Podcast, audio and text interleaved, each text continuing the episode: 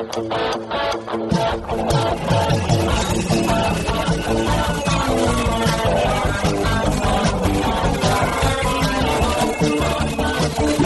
atenção, ouvinte, para você que curte o cartismo, esporte a motor, acelerando com vocês, começa agora o podcast Cartbus.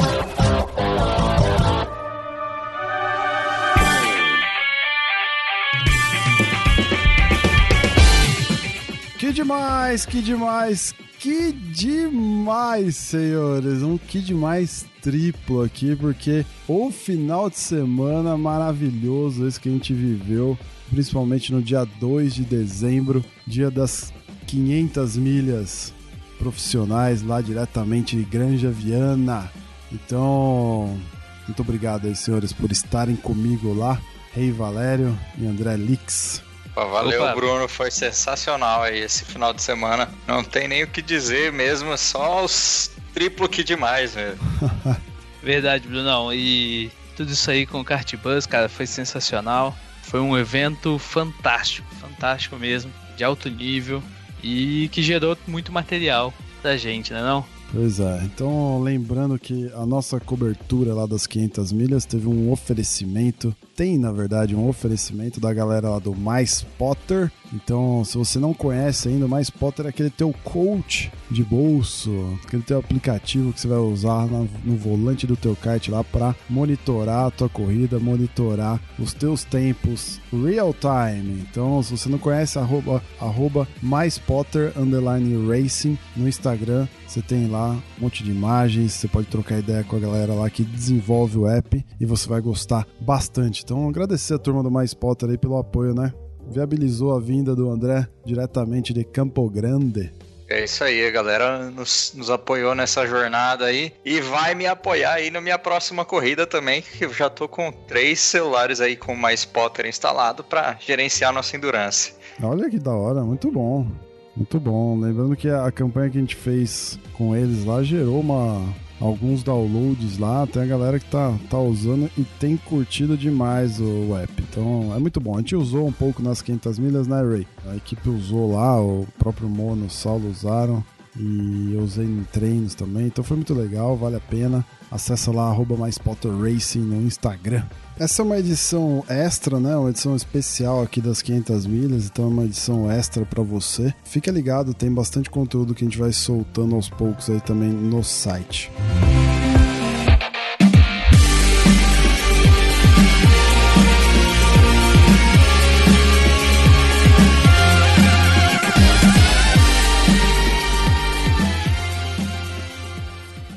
Muito bem, senhores. Então vamos lá, vamos começar direto essa fazer essa abertura, né? Tem muita informação legal, a gente está gerando bastante conteúdo aí. Vocês já devem ter lido algumas coisas no site, né? Já tem alguns posts lá no site, tem o André tá preparando alguns vídeos que a gente captou lá, muitas e muitas e muitas imagens no Instagram, no Facebook, que a gente foi fazendo é, de, de, de forma ao vivo ali, né? Conforme o evento ia rolando, a gente ia captando as imagens e ia disponibilizando lá no Stories no Instagram. Então tá tudo lá organizadinho no Instagram. Se você quiser entrar, tem lá. O Stories não, não apagou porque eu coloquei naquele esquema lá que dá pra fixar né, as imagens. Então, quem quiser tem todo o detalhe lá do dia todo que a gente foi cobrindo, tem os vídeos no, no, no Facebook, então tem bastante conteúdo lá também. Em termos de áudio, né, senhores, a gente, eu, o Rei e o André, a gente saiu andando lá e conversamos com bastante bastante pilotos, uma galera de comissão desportiva, mecânicos, vocês vão conferir aqui. Mas antes de entrar nesse áudio,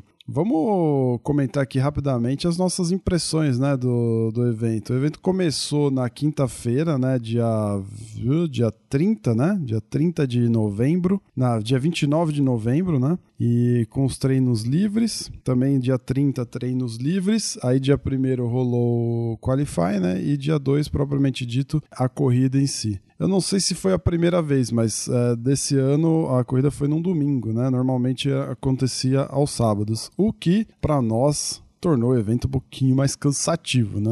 De uma vez que a gente trabalha na segunda-feira. Mas enfim, foi bem legal. Eu, particularmente, adorei estar lá. Foi a primeira vez que eu fui lá assistir. Eu nunca pilotei num, num evento desse. E a gente já conseguiu essa abertura com o próprio Giafone, a galera lá da RF1, Rodrigo França, o Felipe é, Chagui também, que, que abriu as portas lá para a gente poder fazer a cobertura. E foi animal, né, senhores? Foi muito louco poder estar tá lá no meio daquela galera, literalmente dividindo o box com eles, né? Não pilotando, mas podendo conversar, uma turma super aberta, né? Muito piloto bom, certo? Muito piloto bom, muita equipe impressionantemente organizadas. No, no texto que eu escrevi, né, foi para mim uma literalmente uma realização de um sonho, né? Eu não tava com o capacete nem com a luva na mão, mas estava lá com o nosso fiel escudeiro ou gravador e o celular captando as coisas, tentando transmitir um pouquinho da emoção que eu estava sentindo lá. Acho que a gente conseguiu, né? Deu, deu para conversar com bastante gente, deu para mostrar um pouquinho de toda aquela experiência que a gente estava vivenciando lá. O que, que vocês acharam? Cara, eu achei o evento sensacional, superou minha expectativa. Eu, eu acho, inclusive, que houve uma melhora da, dos últimos anos. Teve transmissão ao vivo aí pelo Globoesporte.com, depois a chegada pelo Sport TV. Largada e chegada. É, né? todo,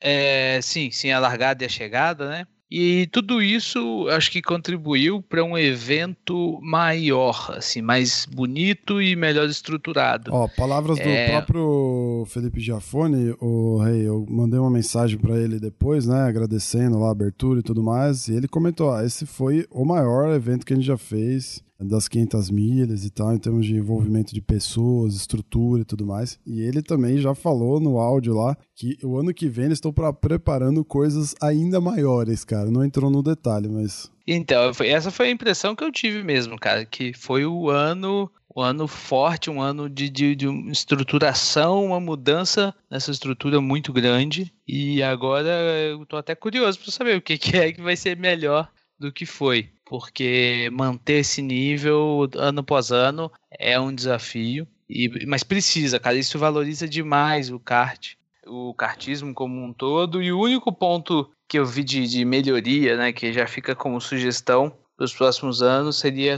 a, o horário da corrida, o horário de largada e término da corrida, que ficou um horário, eu achei ruim, né? Largando ao meio-dia, encerrando à meia-noite, como você falou, né, Bruno? Muita gente tem que trabalhar na segunda-feira pela manhã, não, então fica mais difícil acompanhar no cartódromo a chegada, acompanha às vezes pela televisão também, é tarde. Hum. E se tivesse mudado esse horário, puxado um pouco para antes, né, uma largada às 10, chegando às 10 da noite, ficaria assim um horário melhor para acompanhar, né, que aí o pessoal pode chegar na pista, é, acompanhar a largada, ver ali a primeira hora com calma, depois é, dá uma hora de almoço, vai para os food trucks que estavam lá, para os restaurantes, faz aquela social, come alguma coisa e tal, enquanto a corrida está acontecendo. E você volta depois, vê um, um, pedaço da tarde, o anoitecer e encerrando às 10 da noite. É, acho que torna isso, um, para um horário de domingo, é, uma corrida melhor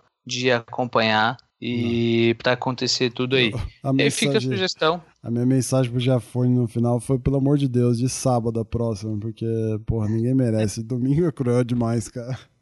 É, não, domingo é cruel, cara. Domingo é cruel. Mas como eu te disse, eu acho que só o horário também foi bem cruel. Se tivesse sido um horário um pouquinho mais cedo, mais parecido com as 500 milhas rental, acho que seria melhor, cara. Verdade. Bom, vamos verdade. ver como é que será as próximas, né? Bom, o que de nada, né? De nada tira o brilho, né, cara? Tipo, a corrida foi sensacional, né? Todo aquele. Sim, sim. Toda aquele, aquele, aquela dinâmica do evento é impressionante, né, meu? Com, com a pilotada lá interagindo o tempo todo você vendo as estratégias sendo montadas, a loucura que é o box, cara. A loucura que é o box, maluco do céu. É nego apitando pra tudo quanto é é gente andando, é kart passando. Impressionante. É, tinha o que, Bruno? Umas 100, 150 pessoas naquele box transitando? Nossa, acho que muito aí? mais. Acho que muito mais, André.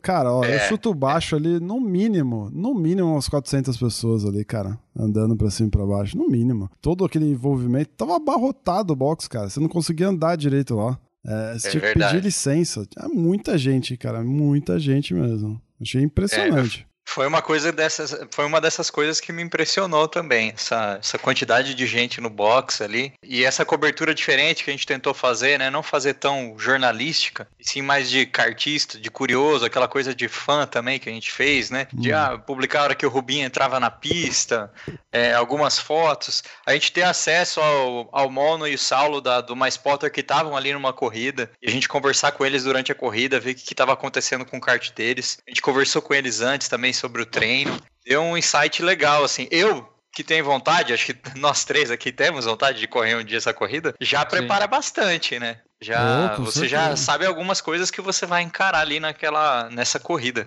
Ah, e eu achei. Uma das coisas que me impressionou foi o espírito da galera, assim, em termos de de serem solícitos, assim. Lógico, tem um outro estrela lá que foi mais difícil conversar, que às vezes a gente nem conseguiu de fato conversar, né? E. Uhum. Mas a, a, a, galera que a gente conversou, a maioria deles foi super receptivo, né? Por exemplo, a gente não conseguiu, infelizmente, conversar com o Rodrigo Piquet, mas, cara, uma coisa que eu achei impressionante foi a receptividade dele pra com a gente, né, Rei? A gente tava lá sim, no. Sim. A gente passou na frente do box lá da, da Piquet Sports. Ele deu um puta abraço em mim, no, no Raimundo, né? Pô, elogiou sim, pra caramba a gente lá. Infelizmente a gente não conseguiu bater papo com ele porque a hora era meio ruim lá pra eles. Mas assim, foi puta, foi super legal, assim. Então foi bem legal, porque toda essa galera que a gente conversou, nós conversamos com, com o Rafael Suzuki logo no começo, né? Com, também foi super gente fina com a gente, com a Bia Figueiredo. Depois a gente falou com o Christian Fittipaldi, né, cara? Pô, pô impressionante a conversa com ele, foi bem legal. Denis Dirani e André Castro, a gente pegou os dois lá, eles estavam batendo um papo. Os dois que na pista eles estavam em equipe diferente, né, Rei? Mas lá estavam trocando ideia um no box do outro, eles são amigos, né? É, foram Sim. sócios no, no SKB e tudo mais, estavam lá batendo um papo com a gente. O André lembrou de, um, de uma gravação que você fez com ele, né, Rei? É, sim, sim, ocasião... no Sul-Americano de kart esse Isso, ano. Isso, na ocasião do, do Sul-Americano. Também foi bem legal. O André Nicastro, que foi o vencedor, né? Obviamente, você, que você que tá ouvindo, você deve saber disso. E o engraçado é que a gente fez uma pergunta para ele, o Rei fez uma pergunta para ele em relação a chassi, né? Porque uma das nossas curiosidades era essa, né? Pô, os caras andando de Tony Kart, né, Rei? Você comenta aí a tua pergunta. Não, então, eu várias equipes de fábrica, né? A gente sabia que os caras testam chassis um atrás do outro para pegar os melhores, fazer qualidade né, do chassi. E duas coisas me chamaram a atenção. Primeiro, o ser um Tony Kart que é importado, não é um chassi pronto para esse tipo de motor pesado que é o Honda, né? Uhum. O quatro tempos ali. Ele é um chassi bem focado na, na performance de dois tempos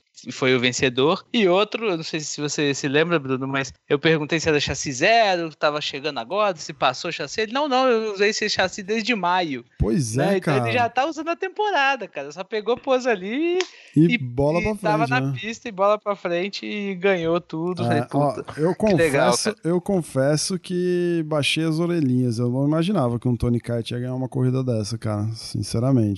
É, é. Isso a gente legal. fala principalmente porque os, os, chassis nacionais, né, que o pessoal usa mais com esses quatro tempos, que é uma Sim. cultura um pouco mais brasileira, eles fabricam cara, chassis próprio para os quatro tempos, ah, né, é. mais reforçado e tudo mais. Ah.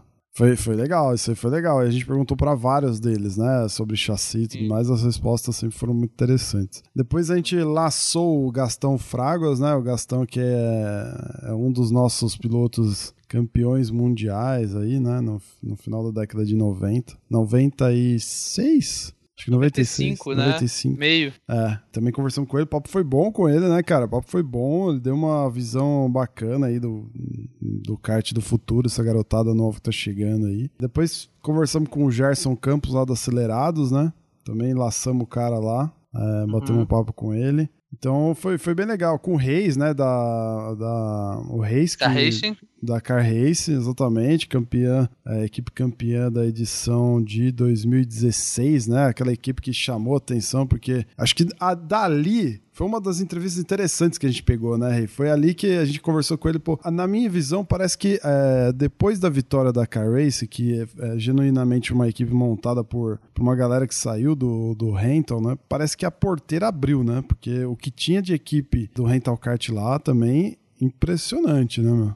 Foi, foi sim, cara. Acho que eles, eles trouxeram uma coisa assim, é possível se estruturar e organizar é, uma equipe do pessoal do rental, que não são pilotos profissionais assim que vivem disso, né? Mas entrar na pista de igual para igual com os caras de alto nível, é, sendo especialistas na granja, né? especialistas no kart e no cartódromo da Grande Viana, é, como o pessoal da Carracing é.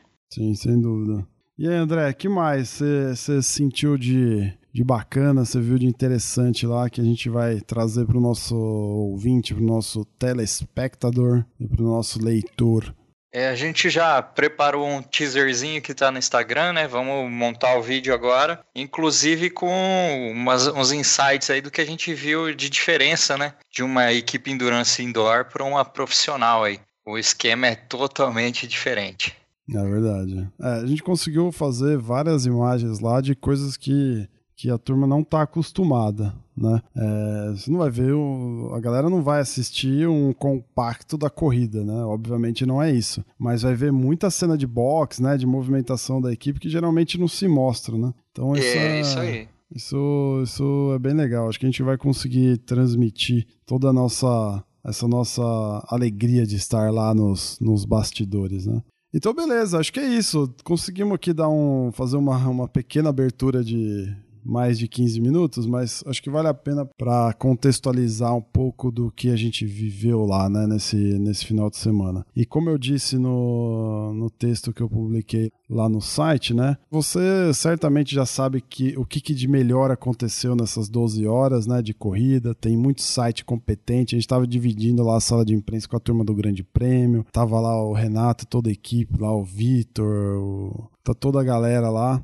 tava dividindo também a, com, a, com, a, turma do, do site do Projeto Motor, da revista Racing, da turma do Boletim do Paddock. Aliás, prazerzaço encontrar eles lá, o Gerson, o encontrar o Rubens e a Débora. Foi muito legal conhecê-los lá. Então, assim, certamente eles publicaram é, é, materiais incríveis, assim, de cobertura jornalística mesmo, né? A própria TV que o Rei comentou, né? De fazendo abertura, o fechamento. Foi bem legal ver isso. Aqui no Cartbus você não vai ver isso. O que você vai ver é o que os pilotos falaram, né? Essa questão muito mais de bastidor. A gente não perguntou coisas apenas e somente da 500 milhas, né, Rei? Durante a gravação. Muito pelo contrário, a gente perguntou coisas para eles do, do kartismo de um modo geral, né?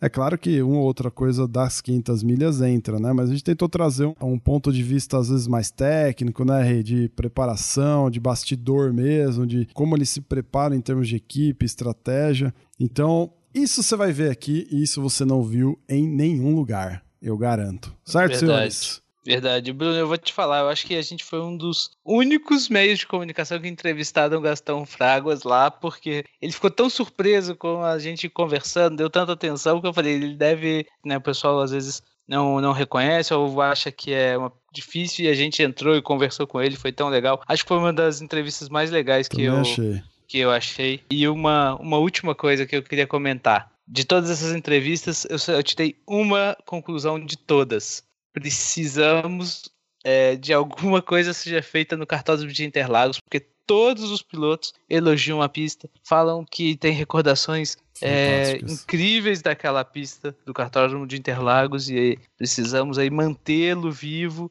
e principalmente voltar a ter eventos grandiosos naquela pista. É, por, por que não umas 500 milhas lá, né, meu? Imagina aquela arquibancada cheia, senhores. Não ia ser demais ia ser lindo, cara. Ia ser sensacional. Aquela arquibancada cheia, aquela pista é fantástica mesmo. Seria, seria ótimo para alavancar o, o, o, kartismo ali de novo, né? Pô, seria sensacional. Sim. Uma ótima ideia mesmo. Uma ótima ideia mesmo. E eu acho que precisa de mais gente falando do esporte também, né, cara? É, você vê, a uhum. sala de imprensa lá tinha muito, tinha muito fotógrafo e tudo mais, né? Aliás, encontramos vários fotógrafos lá que foram super solícitos com a gente, né? O Emerson, o próprio próprio Pedro Bragança lá, o Portuga, né? O Bruno Gorski, pô, caras sensacionais assim que se disponibilizaram com a gente lá. Mas assim, pouca gente falando do assunto. Tinha pouca gente na sala de imprensa ali, se a gente for ver, né? Então, pô, vamos lá, cadê, cadê a galera que, que curte esporte a motor, que curte kart? Vamos falar mais, vamos falar mais, porque a gente precisa atrair mais público para esse nosso esporte querido aí. Mas chega de enrolação, certo, senhores? Vamos lá para os áudios captados. Em breve Fica ligado aí no nosso site, né, André? Em breve a gente vai publicar no nosso site, no nosso canal, os vídeos. E Isso também, aí. e também mais alguns textos devem pintar por aí.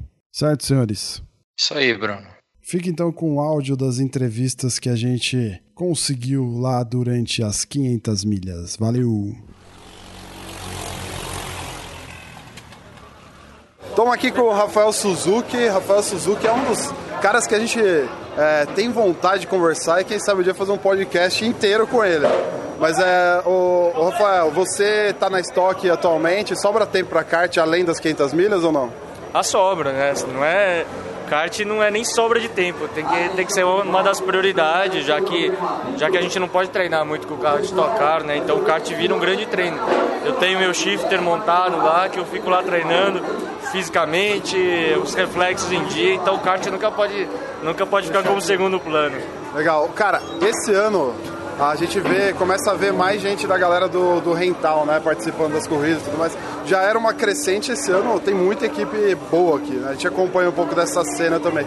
Como é que você enxerga essa, essa turma que vem nessa, que é tratado como uma categoria de base do kart, né? É, tomando conta do, das 500 milhas junto com vocês, mais profissionais. E como é que você enxerga todo esse movimento aí? É, eu acho que eles são a, as grandes estrelas do evento, né? Eu acho que o evento fica o que é exatamente para o público, entre aspas, amador. Eu falo entre aspas porque ninguém brinca, né? Todo mundo leva super a sério. Então, assim, eu acho que as 500 milhas não seriam, se tivesse só os profissionais aqui, não seria o mesmo espetáculo que é, é juntamente com, com, com, com quem leva o kart como primeiro esporte ou como hobby, né? Então eu, eu acho que são fundamentais e aqui no kartódromo está cada vez mais forte, né? O kart rental, que é muito similar ao kart da, das 500 milhas profissional, tantas 500 milhas rental mostrou que, a, que correr nas 500 milhas profissional é um sonho de muita gente hoje em dia. Você tem algum sonho ainda na tua carreira de piloto de kart? Ah, piloto de kart, não sei, assim, eu corri algumas corridas, é, eventualmente um Scusa, que eu nunca consigo correr por causa do calendário com a Stock. Mas aqui no Brasil, assim, bastante. Eu quero me manter nativa, né? Então poder correr. Meu sonho no kart é poder correr de kart a vida inteira. Eu acho que esse é o sonho. Legal, cara. Vai lá. Preparação. Como é que foi a preparação das 500 milhas? Quantos chassis vocês passam? Quantos motores? Como que é esse pré-corrida? Tem alguma preparação física? Tudo bem que está no meio da temporada da estoque, vocês estão né, com o físico em dia. Mas como que é para essa corrida longa? Ah, em termos técnicos, não tem muita, muito segredo, né? A gente pega um kart novo para cada kart. No caso da nossa equipe, é, o Barrichello Nutriex tem um 71, 72, 73. Então, kart zero para cada um e a gente testa os motores que a gente recebe, né? Claro, assim, eu não vou dizer que a gente faz um planejamento de ano inteiro focado nas 500 milhas, porque não é verdade. Muita gente faz isso e acaba até se dando melhor na corrida do que a gente. Mas a gente está nativa, né? Então o que conta no nosso favor é que a gente conhece muito bem a corrida. Eu, particularmente, estou 10 anos na equipe do Rubinho, né? Então conheço como, como trabalho, o sistema lá. Então, assim, a gente. É, a nossa preparação é meio assim informal, né? E na hora do vamos ver que a gente tenta colocar a nossa experiência ali do momento para fazer diferença. Eu vou fazer uma pergunta agora, tem, vou falar de marca. Se para você tiver algum problema, a gente digita depois. É, vocês estão andando com chassi Tech Speed. Consegue pegar um chassi bom logo de primeira? Ou alguém, a equipe prepara alguma coisa? Os dos três pega o melhor, que vai ser o, o foco da estratégia, o carro que vai para ganhar, e, e depois os outros são equilibrados. Ah, a gente pegou três chassis zeros, a diferença foi mínima. Né? Claro, teve um que foi um pouquinho melhor que o outro, mas assim, coisa que não vai mudar muito o resultado final, né? Então, mais uma questão de estilo, de um freio mais alto, mais baixo.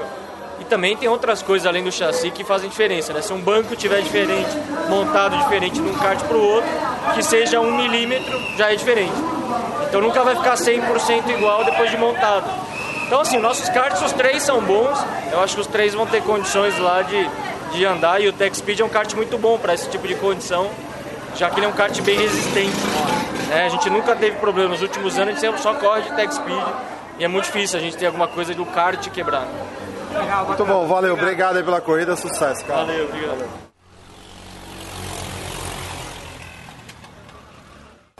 Estamos aqui com a Bia Figueiredo. Bia, você sempre foi uma cartista excepcional, assim, né? Eu acompanho o kart faz tempo, Raimundo também. Como é que você faz para se manter excepcional no kart ainda hoje, assim, depois de tanto, uma carreira tão longa assim? Não sei, acho que assim, é a paixão a gente curte e sempre anda bem no kart. Queria andar bem assim no Stock Car também, mas a gente está sempre na, na batalha e na luta para ir melhorando com, com o tempo, né? Essa foi a minha melhor temporada no Stock Car, ano que vem, se Deus quiser, vai ser melhor ainda, o nosso pódio. A gente vê muita mulher mais hoje em dia no, no kart, né? Tu, com certeza, graças à tua, à tua carreira também, né? Aqui também tem bastante mulher como chefe de equipe, principalmente na galera do Reital Kart aqui. É, esse movimento, como é que você vê ele? Acho fantástico. Essa, essa semana eu estava participando da Cuida com a Carteiras, né, que é um grid cheio de mulherada aí do kart amador. Andam muito. É, então, assim, essa é uma ótima disputa correndo, correndo, porque eu, foi 11 horas da noite, tinha essa semana louca aí de corrida. Mas acho muito legal. A gente está trabalhando agora com a Antonella Bassani, que tem 12 anos de idade, está na, tá na Júnior Menor. Uh, começar a mexer na carreira dela, instruir ela, para ela também ter as oportunidades que eu tive aí para chegar numa categoria top. Muito bom. Legal, bacana. Bia, o, da preparação, o, você vai correr Endurance no começo do ano, uma equipe só feminina em Daytona, não é isso? O Endurance aqui ajuda, é diferente ou ajuda até a ter a noção da estratégia, do preparo físico? Ah, é um Endurance bem básico, né? Uhum. Bem assim, tranquilo. Lá a gente tem uma equipe gigante, tem câmera atrás, um monte de botões, tem farol, né, que aqui não, não existe, então é uma experiência que eu nunca vivi, né? Então acho que só depois que eu viver eu posso dizer se tem alguma coisa parecida aí com as que Legal, última, última pergunta. Da estratégia da tua equipe, vocês participam, não dá tempo? É, quem define, total. participa de tudo? Eu, o Jonas, a gente está o tempo inteiro falando é, da equipe, porque podem haver mudanças, mas já está tudo estruturado aí como vai ser a corrida, mas podem haver mudanças aí com chuva, bandeira vermelha, enfim, um monte de coisas.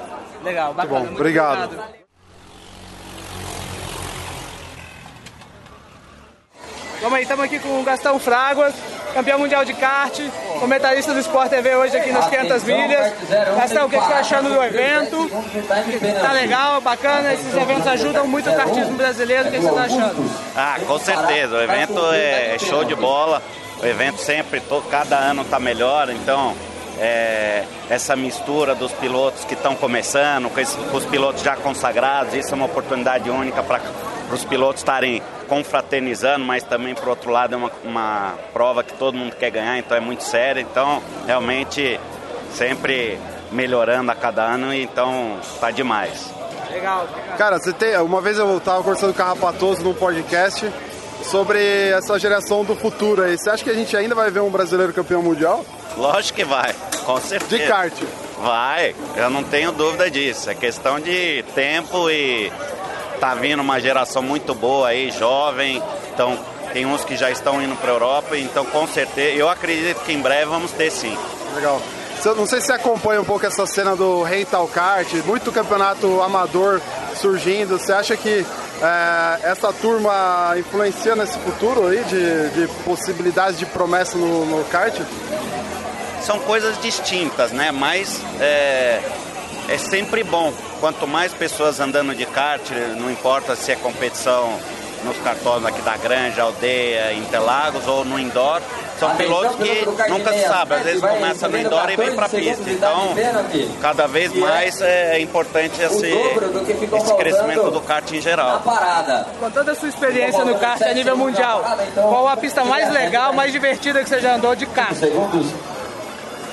É, no mundo? No mundo, no mundo. Ixi, é difícil falar uma, viu? Mas uma que marcou para mim realmente não é por porque eu sou brasileiro, mas Interlagos. O cartório de Interlagos eu acho realmente muito bacana. Tá precisando até voltar a ter mais eventos em Interlagos, né, e tal. E, pô, mas que legal, bacana, muito obrigado Ó, aí. Só uma última pergunta. É, esse ano a gente viu, esse ano não, de uns 5 anos pra cá, muito cartódromo surgindo e tudo mais, muitos eventos importantes acontecendo no Brasil, Rotax, Mundial de Rotax, brasileiro aqui na Granja. 2018 é o ano do kart no Brasil? Com certeza vem num crescimento bastante legal. Então é o que eu falei, isso é importante, né? Você está vendo que o kart está voltando a ficar muito forte. Então, por isso que eu até falei, em 2015 tivemos o Caio Collet em terceiro no Campeonato Mundial. Esse ano o Gabriel Bortoleto também foi pro pódio. Então, você vê, a gente já está num alto nível lá fora também. Então, tudo isso é reflexo do que está acontecendo no Brasil. Uma última pergunta que eu lembrei agora. O que, que você acha que é o próximo passo do kart? É, o que, que falta? pneu melhor, motores nível mundial? O que, que, que, que é o, ali a chave para continuar o crescimento? No Brasil. No assim. Brasil, no Brasil. Óbvio que quanto mais próximo tivermos o kart aqui com, com lá fora, é, é menos difícil para o brasileiro sair daqui para a Europa. Só que também tem a parte de custo, que não é fácil, né? São produtos importados, tudo. Então, não é fácil achar uma equação, mas eu acho que é, a CBA está fazendo um trabalho para tentar equalizar o máximo para o piloto que, por exemplo, correr aqui, chegar lá fora, não, não ter tanta diferença. Então, acho que o caminho está tá certo. Eu acho que a gente está no caminho certo, então agora é continuar nessa pegada aí para a gente poder cada vez mais é, preparar o nosso piloto. Beleza, Valeu, muito obrigado. obrigado. obrigado. Tô aqui com o Reis, Americanet Car Racing, equipe campeã das 500 milhas de 2016, certo? Equipe que surgiu do Rental Kart. Hoje tá menos amadora, né, Reis? Um pouquinho menos amadora, mas genuinamente é uma pilota que uma equipe que surgiu lá de baixo, né? É, a equipe tá crescendo, você sente que a galera tá olhando com outros olhos essa turma que tá vindo lá de baixo? Prazer estar falando para vocês primeiro. É, a gente começou no indoor, com certeza a gente ainda faz parte do indoor. Temos orgulho disso. E eu acho que o fato de a gente ter ganho em 2016 deu um ânimo para a galera, que é possível ganhar. A gente consegue ganhar das estrelas, é difícil, mas dá. Esse ano Tem uma galera aí, né, cara? esse ano tem no mínimo 20 karts aí que é da turma do indoor, cara. Tá Exatamente. lotado. É, aos poucos. Eu tenho certeza que acho que o ano que vem já vai ser meio a meio isso daqui. E a turma tá vindo e tá tomando conta. Isso Você é se muito sente legal. um pouco responsável por esse movimento? Nas 500 milhas? Ah, não. Eu acho que a equipe ajudou, né? O fato de a gente ter ganho, eu acho que ajudou nesse sentido, de ter animado a turma. Mas não. É, mesmo porque a galera que anda aí também é todo mundo grandes. CPKA, FK, é, tudo o pessoal das antigas. Então é gostoso ter eles aqui, é legal.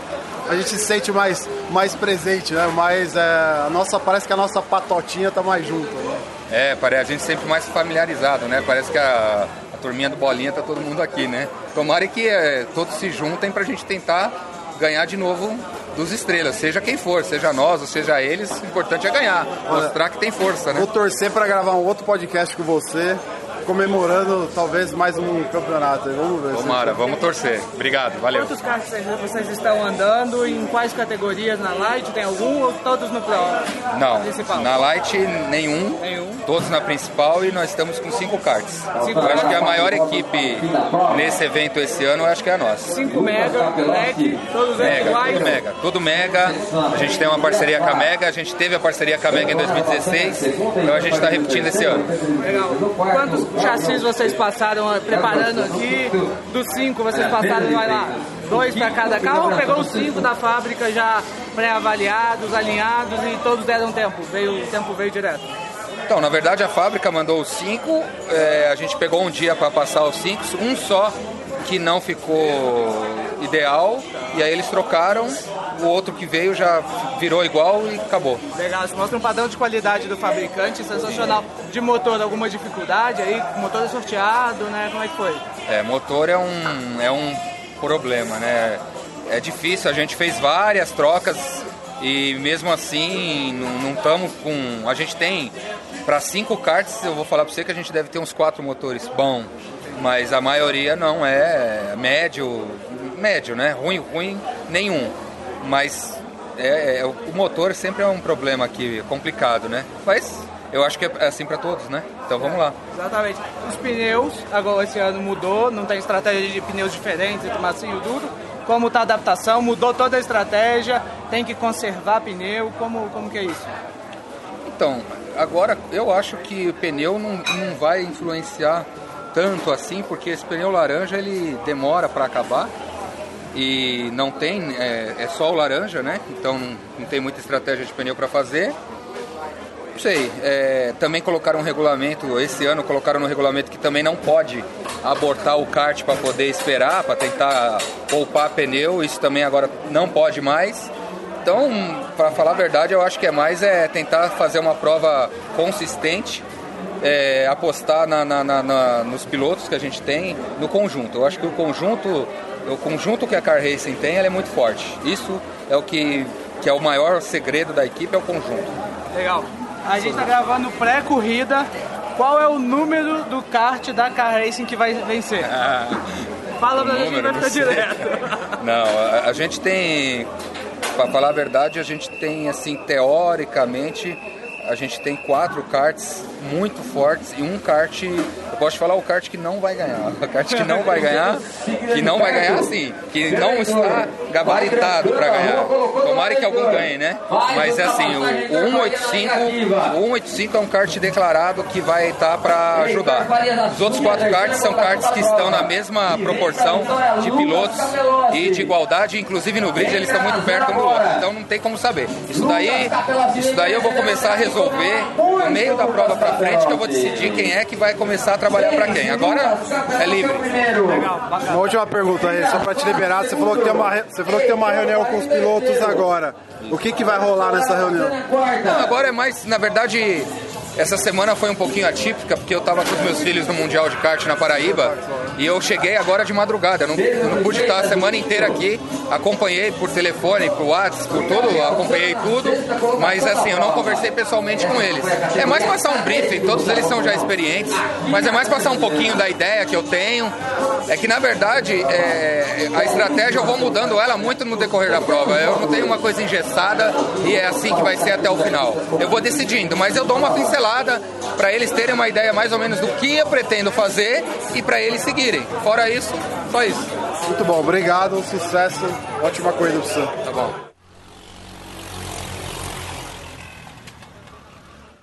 Vamos aqui, estamos com dois monstros do kartismo, Dirane e André Nicastro. Cara, como é que vocês estão aí na, nessa questão de preparação para 500 milhas? O Dirane, você estava na Rotax agora, né, nesse, nessa semana.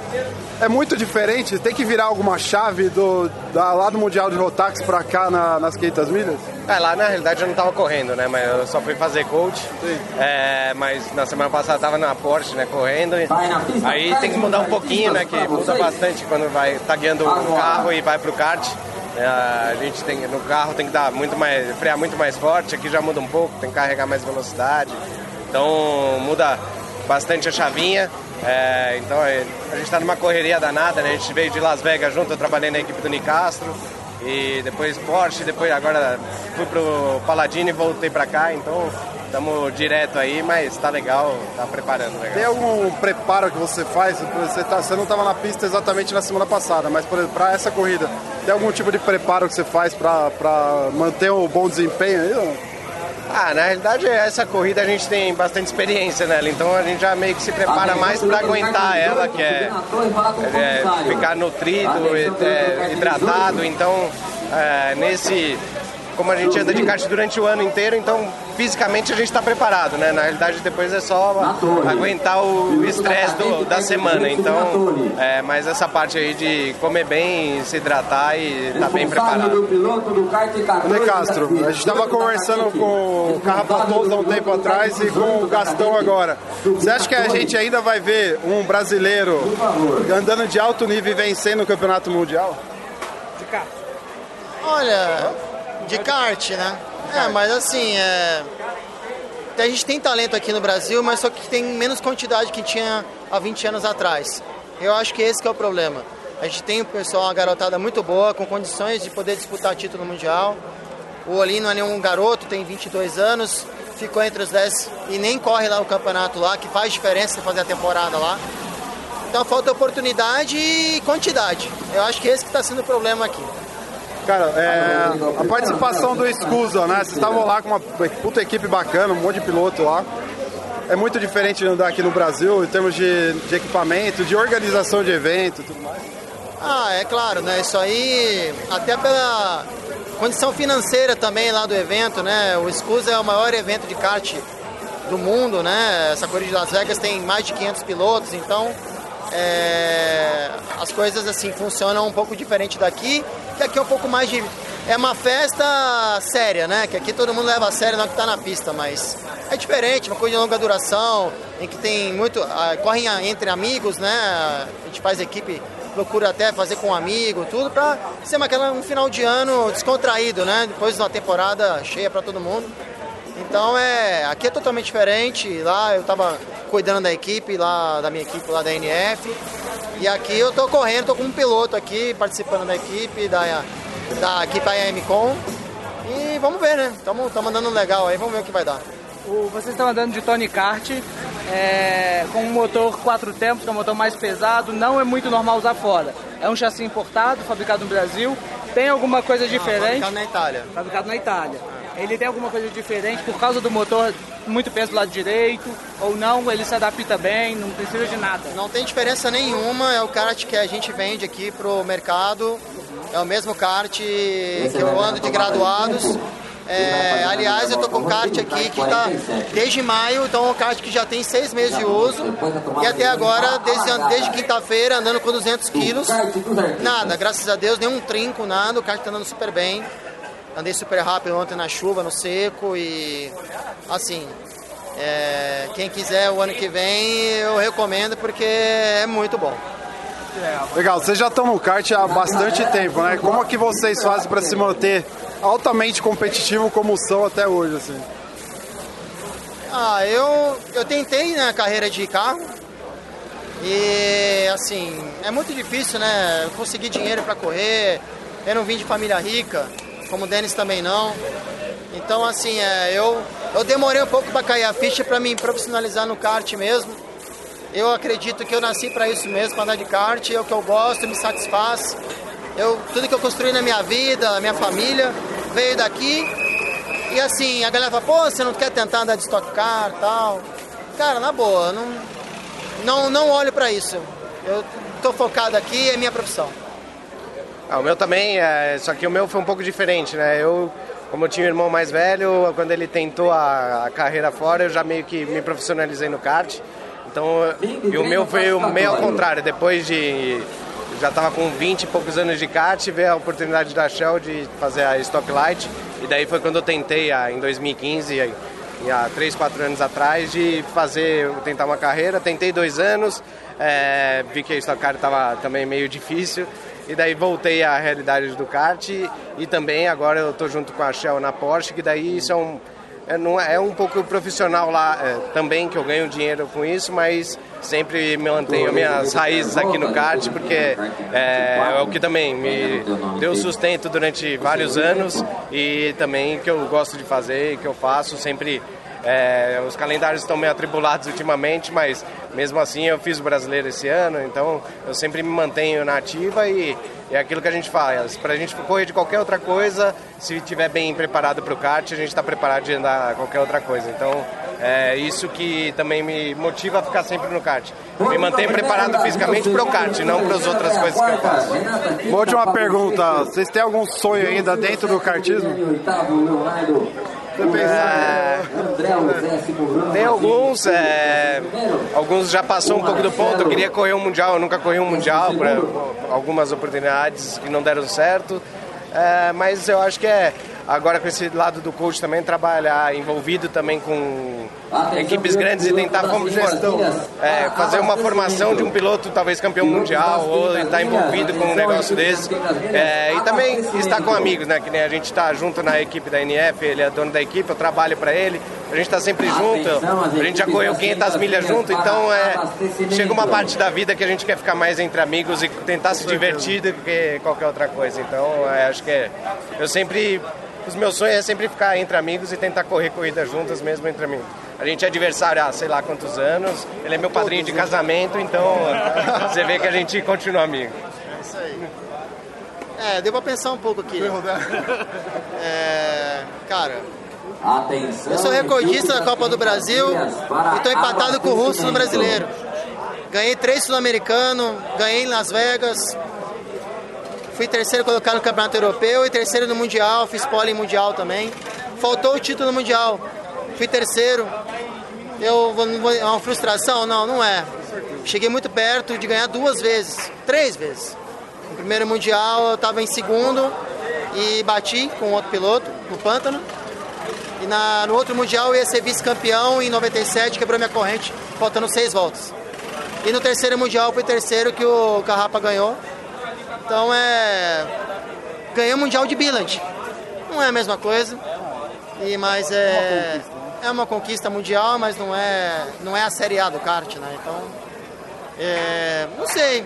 Só emagrecer uns 5 quilos aí em 2019. Se eu tiver bem, quem sabe. Eu quase fui esse ano, né? Que eu ganhei a vaga aqui ganhando brasileiro. Não fui por questão de marca, né? Que tinha sido o Kart Republic, que era a marca para poder andar. E eu sou importador Tony Kart, não teria o menor sentido. Vamos ver se esse ano eu penso em 2019, eu penso em alguma coisa. Uma coisa é o Pântano, você falou, Jorge o Pântano que chegou a correr de Fórmula 1, mas não fez uma é, carreira é. muito longa. Uma pergunta, vocês com tanta experiência internacional, perguntei pro Gastão, a pergunta para vocês, qual a melhor pista de kart já andada, no nível mundial, independente de qualquer coisa, ou melhor, ou então mudando a pergunta, Tour do Kart World, World Tour, Kart Tour, três pistas que vale a pena ir conhecer num passeio Europa, Estados Unidos, Ásia, qualquer lugar do mundo. É difícil. Ah, putz, Sarno é muito legal, acho que Sarno vale a pena. Tem Salbris também, que é bem legal, que tem um Zeção. E vindo para o Brasil, eu gostava muito de Salvador. Eu ganhei um título brasileiro em Salvador. Eu, eu adorava Salvador e infelizmente ela não existe mais, ou então cortaram um pedaço dela. Mas, e lógico, Interlagos. Interlagos é sempre, sempre especial e é sempre muito legal andar lá. Então, acho que fazer essas quatro aí, pra, pensando rápido, foi o que veio na cabeça. Então, acho que é isso. Obrigado. Bom, três é pouco, tá? É, Interlagos, com certeza, é o berço de todos nós, né? Então, não tem como não falar de Interlagos. Pela pista, tá? Não pela estrutura, que a gente sabe qual é o problema. É, a pista. É, eu gosto muito do Velopark. Muita gente não gosta, eu adoro. Sempre gostei. Né? Esqueci do Velopark. O Velopark também é legal, né? Eu gosto, eu Todas, né? Resumindo. Eu gosto do Velopark. Eu acho que é uma pista que tem totais condições de fazer um campeonato mundial. É... Cara, Lonato por ser a primeira vez que eu andei na Europa e eu fiz a pole no Mundial lá em Lonato, então não tem como eu não falar dela porque ficou uma coisa marcada na minha vida. Não tem como não falar. E não, deixa eu falar mais uma. É... Cara, vou falar do cartódromo do Rio de Janeiro que não existe mais. Que foi onde eu comecei. Então, infelizmente, né, não tem autódromo, não tem cartódromo no Rio. Não tem mais piloto carioca, que é uma pena. É, não, pode, não podia deixar de falar do cartódromo do Rio de Janeiro de Jacarepaguá. É onde eu aprendi a andar de kart. É uma pena mesmo. Cara, a gente, uma pergunta que vocês não precisam responder agora, a gente pode marcar outro dia. E o SKE, Superkart Brasil, volta ou não volta? Volta volta? Deixa essa pra vocês responderem outro dia. Gente, obrigado, a gente é muito fã de Isso aí vai vocês. demorar pra falar. Vamos lá, Christian Fittipaldi aqui, na granja. O Christian, você já participou de praticamente todas, acho que todas, né, as edições das 500 milhas. Quase todas. Quase todas. É, não, não foram todas. É diferente ano a ano? Como é que você enxerga esses preparativos? Esse ano a gente tem bastante gente do rental kart, né, do kart indoor, do kart amador. Como é que você enxerga esses movimentos? É diferente cada ano? É, bem diferente, porque cada ano vai ficando mais difícil e cada ano eu vou ficando mais velho também. então é bem diferente. A primeira edição que a gente participou foi em 97. Ah, fazem 21 anos. Então, realmente o tempo passa, o tempo passa para todo mundo. Mas eu tô contente de poder estar aqui com todo mundo de novo. 0743. O kartismo foi quem me ensinou, eh, eu acho que, que a, a base daquilo que eu, que eu consegui carregar para as corridas de carro. Então é sempre bom poder encontrar todo mundo de novo. Enfim, algumas pessoas, infelizmente, não estão mais aqui conosco, mas outras pessoas estão. Também que nem eu, só mais velhos, mas ah, é uma festa bacana. E é, e é mais ou menos aquela brincadeira que a gente fala para todo mundo. É, é uma brincadeira séria e, e na hora da largada todo mundo quer ganhar. Legal, sua família é super tradicional do kartismo, automobilismo, tudo não preciso nem falar. Como você vê o kart hoje no Brasil? Evoluiu, cresceu, tá num nível bom, mas precisa melhorar. Como você vê isso hoje? Eu acho que está no nível eh, bom. É meio difícil eu poder ser um pouco mais pontual para poder dizer de repente nessa área poderia ser um pouco melhor ou um pouco pior. porque eu não moro aqui no Brasil, então eu não, eu não tô próximo, eu não tô realmente podendo ver o que, que acontece no dia a dia, semana a semana, mês a mês, mas acho que de uma maneira geral está muito bom. A gente sempre acompanha nomes fortes que saem do kartismo brasileiro e vão participar de provas uh, a mais ou menos âmbito mundial. E esses nomes estão sempre competitivos. Então, alguma coisa certa a gente deve estar fazendo. Agora, se existe uma área para melhorar, sem dúvida nenhuma, sempre a gente pode melhorar, sempre a gente pode progredir para tentar fazer um esporte bem mais competitivo, bem mais forte. Legal. Vocês estão andando de kart mini. Quantos karts na equipe? Três karts na Três karts. Quantos chassis vocês passaram para escolher esses três que vão para a prova? Ou não, primeiro? Não, hoje em dia é, essa é uma diferença muito grande que eu acho que tinha da minha época.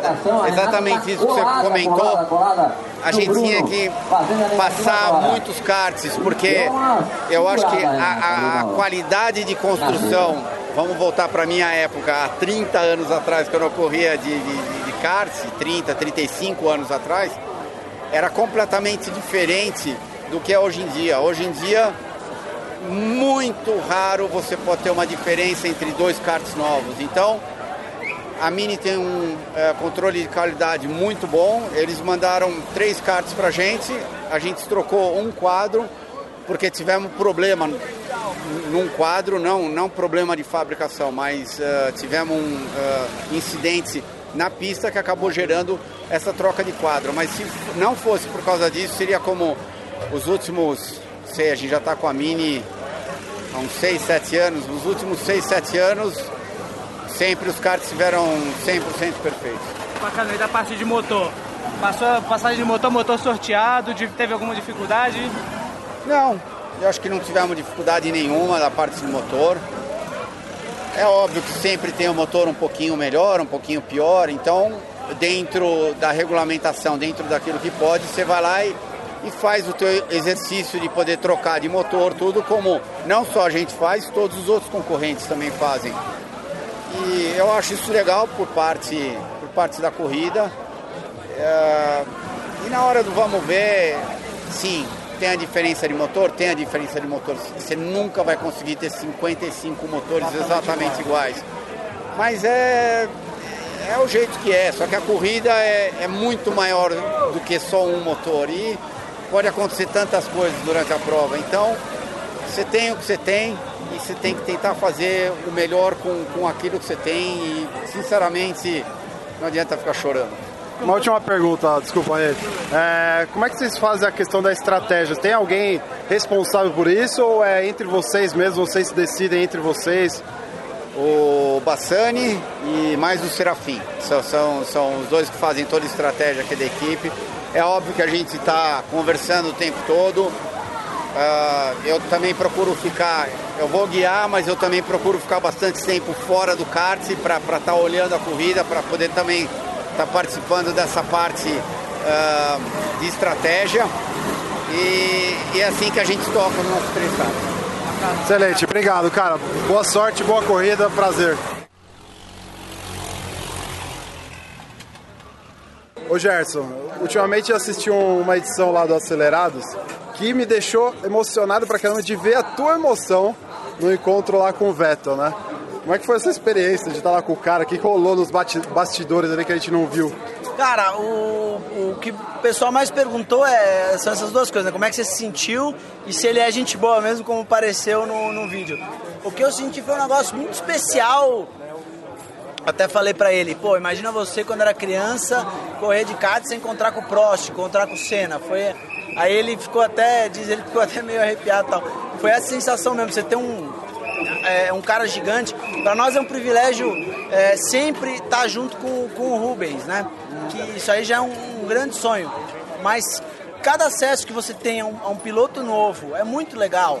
É um piloto que chega num nível alto. E um cara como ele, que está no auge da carreira, um tetracampeão, que nos tratou com tanta simplicidade, com tanta simpatia, realmente foi muito especial porque é, foi toda a situação ali, todo o carinho que ele teve com a gente, a Shell teve, o pessoal nos tratou, foi realmente muito, muito especial, muito legal mesmo. E ele é gente boa pra caramba, impressionante, que o cara é simples. E como é que é tá na pista, hoje você tá aqui nas 500 milhas, né, andar, bater roda com, com caras que nem o Rubinho, que você já tá acostumado, mas tem Christian, tem campeão mundial, tem a turma lá do, do Nicastro, tem Forte, Piquet, todo o clube Piquet aqui, como é que é, é isso? Essa, essa corrida é muito especial por isso, né? Porque ela proporciona o sonho é, para, não digo qualquer piloto, né? Porque realmente não é tão fácil assim estar aqui.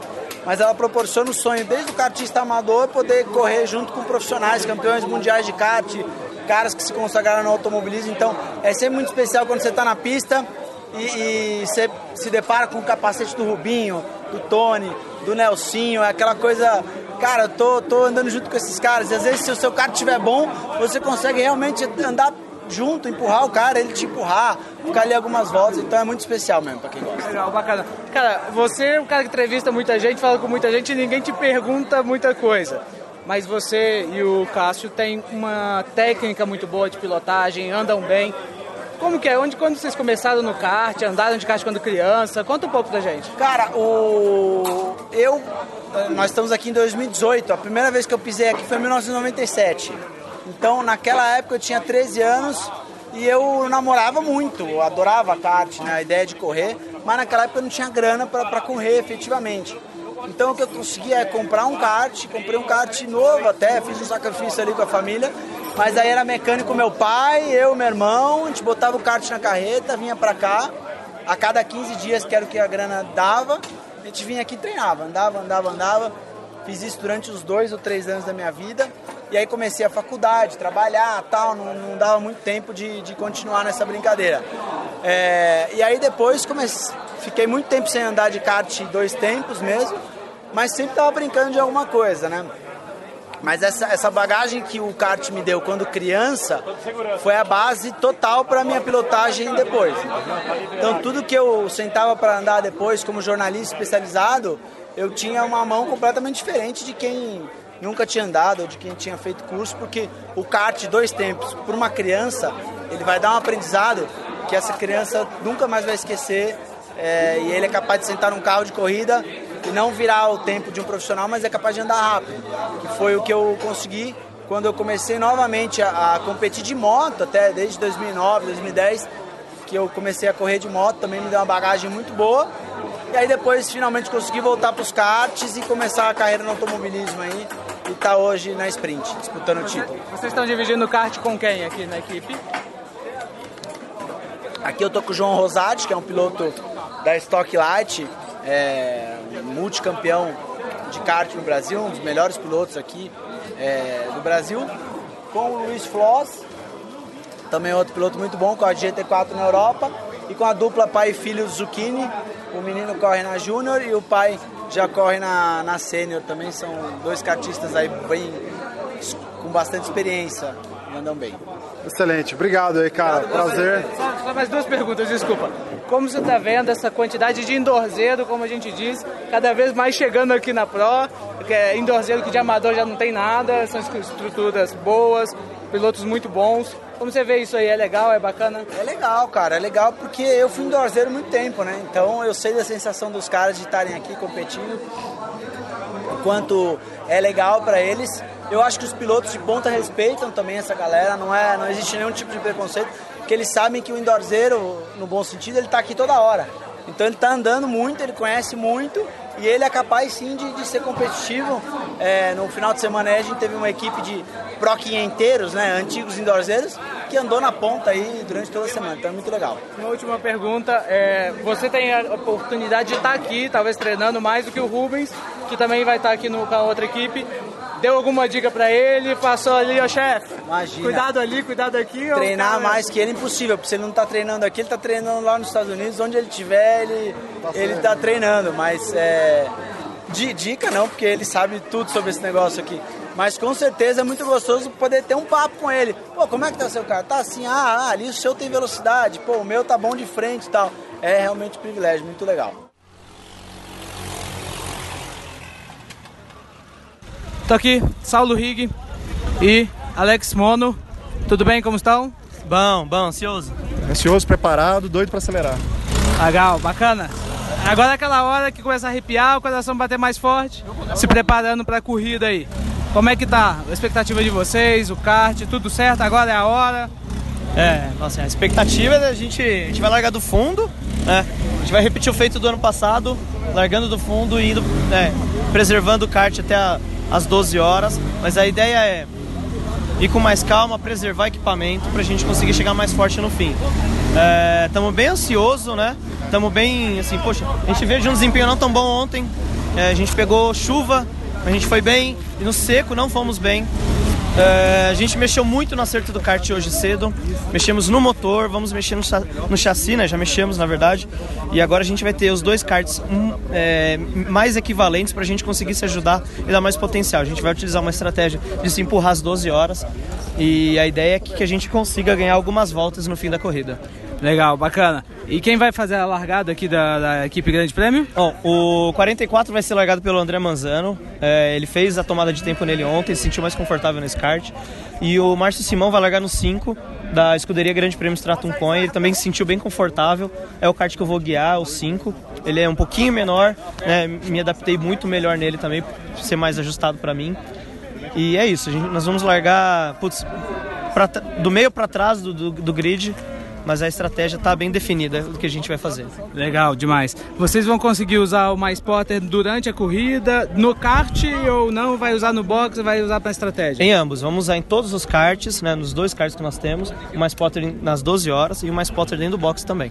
Legal. E cada piloto é responsável por estar o tempo todo monitorando o seu kart que você vai guiar a estratégia pelo Mais Potter também. Entendi. Combinado na hora da troca. Ah, não, aqui no caso não tem a troca de kart como no no, no rental, né? O kart é único, então o MySpotter fixou ali uma proteção de celular, coloca o smartphone Perfeito. e segue e segue com ele direto no kart. Exatamente. Não é, é isso? isso? Legal, bacana. E a, nas paradas, a medição do tempo de parar, tempo de volta. Qual que é o tempo de volta aqui que tem que dar nas paradas? Quantas são obrigatórias? São oito paradas obrigatórias de 6 minutos e duas de 15. 6, 6. 6? 6 de 6. 6 de 6. 2 de 15, é isso aí. 6 de 6, 2 de 15. E o Mais Potter continua medindo, né? Quando você Sim. abriu aquela volta, então tem a precisão, na hora da saída não tem o erro da, da cronometragem, certo? Perfeitamente. Legal. A gente sempre vai apoiar né, com, com os nossos estrategistas, mas o Mais Potter é uma ferramenta fundamental no nosso, na nossa performance. Legal, bacana. Vou vir aqui com o Saulo. Saulo, fala um pouco mais pra gente aí da expectativa, como é que tá tudo e como é que vai ser essa, essa corrida para vocês. Depois de ter sofrido um pouquinho com um ajuste com o motor durante a semana, a gente tá um conjunto bem mais equilibrado agora para corrida. Corrida tem uma série de fatores que são imprevisíveis. A gente vai tentar aproveitar as janelas de oportunidade que vão aparecer para a gente, manter os dois karts inteiros até o final da corrida para poder efetivamente a gente conseguir disputar um pódio, quem sabe até uma vitória. Mas está tudo certo agora, é manter a cabeça no lugar, ser consistente e acelerar. Legal. Vocês participaram da estratégia ou a estratégia já veio definida da equipe? Como foi isso? A estratégia já está definida pelos chefes, né? A gente sabe que a gente vai se empurrar às 12 horas. A gente tem algumas coisas pré-definidas, né, alguns planos, mas quem vai cuidar da estratégia daqui para frente são é o box mesmo. E a gente não está muito contaminado com isso, porque a gente, é nosso papel a gente está focado em entrar na pista e dar nosso melhor. Legal, bacana. Estratégia principal é os dois carros se ajudarem o tempo todo e se conservarem.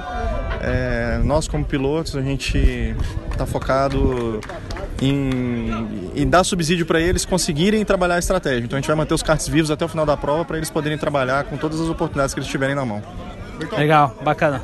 Tem mais alguma coisa que vocês querem comentar, querem falar? Beleza? Ah, obrigado, obrigado pela cobertura aí. Agradecer o Castbus, queria agradecer o Castbus, a cobertura em loco, estão fazendo um trabalho muito legal aqui de trazer para vocês aqui de dentro das 500 milhas o clima, a tensão, a ansiedade e a emoção da prova. Desejo boa sorte para todo mundo e os endorzeiros vão para frente hoje. É isso aí, vamos lá, endorzeiros. Tô aqui com uma galera que geralmente a turma não fala, mas a gente vai falar. Aqui no Catbus a gente vai falar. Estamos com o Rafael Gaspar, certo? E Fábio. Fábio Petroni. Fábio Petroni. Os dois estão na comissão desportiva. O Rafael tá brincando aqui que ele é o VAR da corrida. Como é que é, cara, é, dirigir uma prova dessa? É, cara, é uma, uma, é bem complicado, viu? É, a gente tem uma situação bem delicada de que às vezes tem alguma coisa na pista e a gente tem que julgar, né? É, da minha parte, eu sou o cara que dedura o piloto, né? O comissário ficou com, com alguma dúvida, a gente dá o replay e fala, aqui está a imagem e vocês têm que tomar a decisão. Muita, muita orelha vermelha durante a corrida ou não? Ah, é, piloto, cara. Piloto é igual jogador de futebol também, né, cara? Ele tá sempre certo, é, não foi ele, ele não encostou. Então, assim, é, é uma questão de. O, o, o, VAR aqui, o nosso amigo, acaba ajudando a gente a decidir algumas questões que no olho nu a gente não consegue ver, né? Então a, a câmera hoje é muito importante para decidir até um campeonato, né? E a, nossa, e a gente tem uma equipe lá de 5 ou 6, dependendo da corrida, para é, verificar e todo mundo analisar, dar a sua opinião e chegar num, num consenso, né? É isso aí. Legal. E o que, que é mais difícil, julgar é, um cara ou na verdade, assim, mudando a pergunta, é mais difícil para o cara que já é um, um, cara com mais experiência, né? Piloto que nem a gente tem piloto de Fórmula 1 aqui, de estoque e tudo mais, é mais difícil para essa turma aceitar? Ou é mais difícil para a turma do, do rental acertar, aceitar? É, o comissário ele não olha nome, né? Ele olha o lance. A gente não importa, pode ser o Barrichello, pode ser o Piquet, pode ser qualquer um. A gente analisa o lance. Então, para a gente não. É, o que ele vai achar depois, a gente não pode ficar faz, preocupado né? com isso. Tanto faz, né? Tem que avaliar o, o lance e, e, e, dar a punição necessária se tiver que dar a punição. E como é que você se mantém focado 12 horas no mínimo aí, com a tensão máxima da pista? É, a gente faz um rodízio, né? É, enquanto alguns é, cuidam da parte administrativa de registro dessa é, tudo que é decidido lá em cima é registrado, que depois vai ser publicado aqui na Secretaria de Provas. Então, é, são em oito comissários, sete ou oito comissários, que eles acabam se revezando a, a olhar a pista em si para tentar ter atenção, o máximo de atenção possível a uma prova dessa. Excelente, senhores. Parabéns pelo empenho do trabalho aí. Acho que vocês são fundamentais para que a coisa Obrigado. flua bem. Parabéns. Obrigado, boa, boa corrida. Obrigado. Gente está aqui com o Zé da equipe Quake, equipe do, do Rubim, Companhia Limitada. Cara, quantas, quantas 500 milhas você já fez já com essa turma? Cara, já fiz umas 10, 500 milhas com eles. Com a turma do, do Rubim. Do e aí, Rubim. como é que é? Cada uma é diferente da outra? É, muda um pouco os companheiros de equipe. A pneu muda ano a ano, ano composto e aí muda um pouco a estratégia só. Estou dando de chassi Tech Speed. Como é que é o acerto do kart? Quando vocês recebem o kart? Como é que é para vocês mecânica? A gente conversou com alguns da equipe e normalmente você acerta rápido. Talvez um é descartado, mas como é que foi para vocês? É, nós, nós recebemos três karts zero e o Tech Speed se adapta muito bem a essa categoria, principalmente com o pneu laranja. Então nós não tivemos muito sacrifício para acertar. Foi rapidinho, o kart ficou bom cedo e aí começamos a ajustar para a prova, né? Para consumo de pneu, enfim, para a prova, a prova é longa, né? E questão de estratégia, você como chefe de equipe, você participa totalmente da estratégia ou é um negócio que fica mais na mão dos pilotos? Não, totalmente. A estratégia é comigo, com o João, que é o meu estrategista. A gente discute o que fazer durante a prova e o que tiver que mudar e ajustar, a gente vai ajustando durante a prova. E como é que é liderar uma equipe que tem, por exemplo, o Rubens Barrichello no time? Não precisa nem falar, né? A responsabilidade é enorme, né? Mas a gente vem, nós vencemos seis juntos e então bem, bem colocado agora, vai dar certo de novo, se Deus quiser. Muito bom, valeu Zé, obrigado aí.